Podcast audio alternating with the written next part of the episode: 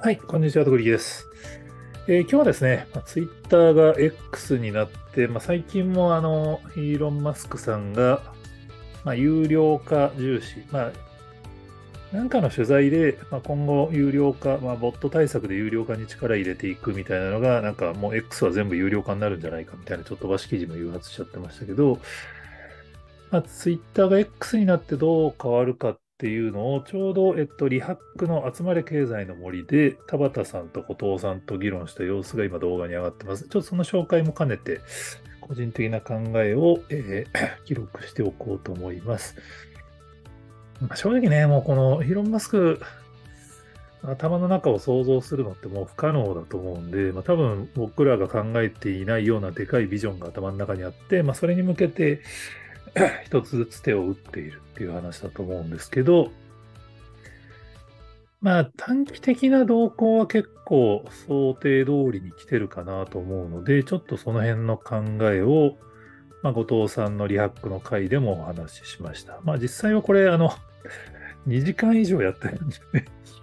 収録も前後半で多分これフルで2時間、しかもこの後実は質疑応答タイムをまたさらに1時間とか2時間とかやってたんですけど、まあ、ぜひ、あの、興味があったらフルで見ていただくのがいいと思いますけど、ちょっと当日、田畑さんとプチプロレスをやってた関係で、一部一番肝心なところがちゃんとあの伝わってないのが結構ツイッターとかコメント欄で散見されたんで、ちょっとそこを補足しておきたいと思います。まあ、あの、ツイッターが X になって、まあ、どう変わるかっていうのを、まあ、議論してたんですけど、まあ、後藤さんから、まあ、ツイッターが X になって、まあ、割を食うのはどういう人たちかみたいな質問をもらって、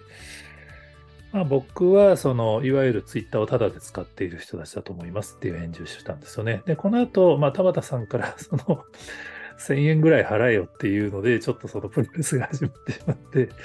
あの、なんでそのタダでの人たちが割を食うかって話はあんまり深く喋れなかったんですけど、まあ、これは、あの、結局そのサービスの方針の話なんで、どっちがいい悪いって話じゃないんですよね。だからその、実際マスク、イーロン・マスクさんが買収したことによって、そのマスク的価値観、まあ、ここで議論した時の田畑さんとかインフルエンサー的価値観のサービスに変化したのは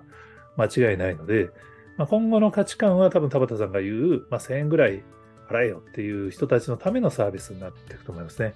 で僕が好きだったのは、あの、ツイッターってやっぱりその、すべての人がフラットだったんですよね。もうただで使ってる人も、イーロン・マスクのような1億人フォロワーがいる人も、実は機能は全く一緒っていうのが、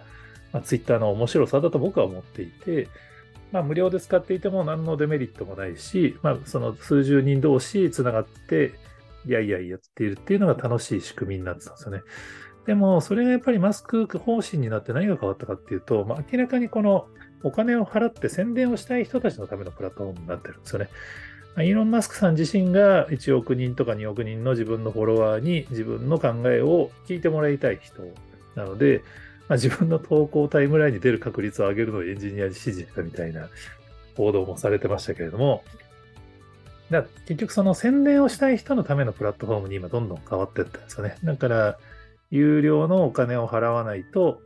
まあ、デメリットがあるっていう。で、田畑さんからすると、やっぱりその無料で使ってる人たちっていうのは、まあその匿名であのむちゃくちゃ書いている人たちで、まあそういう人たちが、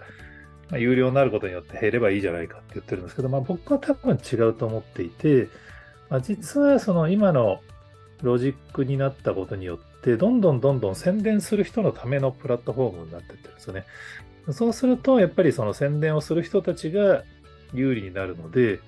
宣伝をすること自体に興味がなかった人たちにとっては、だんだん居心地が悪くなるっていう。なので、実はその自分の主義主張を主張したい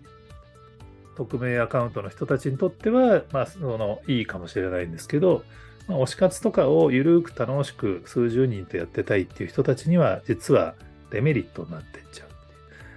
まあ、トレンドに投稿が出ちゃったりとか、そのリツイートがおすすめのタイムラインに出てきて、まあ、より伸びるようになってるみたいなことによって、どうしてもその小さいコミュニティの人たちの発言が外に拡散されることによって、まあ、敵対する人たちの目の目に触れて炎上するみたいなことが、まあ、起こりやすくなってるんですよね、もともと。で、そこにさらに今、有料か、あの、お金を払う人の投稿の方がさらに見られるようになるっていうので、結局その、おそらく、お金を払って宣伝したい人たちのためのプラットフォームになることによって、リスクとしては実はその宣伝を聞きたい人たち以外はいなくなっちゃうリスクもあると思うんですよね。まあ、当然あの、芸能人が投稿すれば芸能人のファンの人たちはそこにいるよねっていう話はあると思うんですけど、じゃあその芸能人がじゃあ X をメインプラットフォームに選ぶかっていう話だと思っていて、実は芸能人にとっては今インスタとか、まあ、今後多分スレッズとかそういうそのネガティブな投稿が少ないプラットフォームの方がよりあの安心っていうパターンがあり得るんですよね。多分イーロン・マスクさんとか田畑さん的価値観だと宣伝する人たちの方に重心を置いた方が、まあ、X の可能性がより広がると思っているっていう話だと思うんですけど、もともと日本でツイッターが伸びたのっていうのはどっちかというとつぶやきっていう言葉に表現されるように、まあ、フォロワーそんなにいなくてもいいじゃない。って、自分の投稿をぼそっと投稿できればいいじゃないっていう人たちが大勢いて、でその人たちが無償で使ってるんだけども、時間があるから、他の人の投稿をリツイートしたりっていうのをすることによって面白い投稿が見つかって、そのトレンドに入ったりして話題になるっていう構造だったと思うんですけど、これがね、お金を払わないで、時間はある人たち、まあ、田畑さんが言うように、その1000円も払えないようなやつは使わなくていいんだってなったことによって、実はプラットフォーム全体のパワーっていうのは、落ちるリスクあるんじゃないかなと、個人的には想像してるんですよね。これはわかんないです。最終的にはマスクさんとか田畑さんのイメージの、やっぱそのお金を払う人たちをちゃんと適切にあの、厚遇する方がプラットフォームとしてパワーが上がるのであるっていう考え方も当然あると思うんで、それはだから僕からするとインフルエンサー的、資本主義的考え方ですよね。ただ僕はやっぱりそのインターネットっていうのはそのネットワーク効果があるんで、実はそのお金はないけれども時間がある無償で使っている人たちのパワーっていうのがやっぱその匿名掲示板の頃から実はすごい僕は重要だと思っていて、当然その匿名で、あの、むちゃくちゃな投稿する人たちっていうのもその中に一定数はいるんですけど、そうじゃない人もいっぱいいるんですよね。よくこんな投稿見つ、面白いの見つけてきたねっていうのを拡散して、それを目に触れさせてくれてる人たち。宣伝をしたく、まあこれはもう中川淳一郎さんが昔そのツイッター俺やめるって言ってた時に、もうツイッターは今もう宣伝をするメリットがあるようなやつじゃないとリスクしかないから使う意味がないって言っていて、まあ、僕はそれ聞きながら残念だなと思ってたんですけど、まあ、長さんが言っていたシナリオの方に実はどんどん近づいているっていう。だそうするとやっぱりリスクとリターンを考えると、使わない方がいいっていう判断をする人が増えていっちゃう方のロジックにいってんじゃないかなっていう。で宣伝をしたい人たちも、だから宣伝をする対象の人たちがいなくなっちゃって、実はメリットなくなっちゃうんですよね。だからお金を払うメリット、今、有料契約してる人0.3%ぐらいって言われてますけど、まあそんなもんですよね。もともと情報発信を必死にしたい人って100人いたら1人いるかいないかって言われてたんで、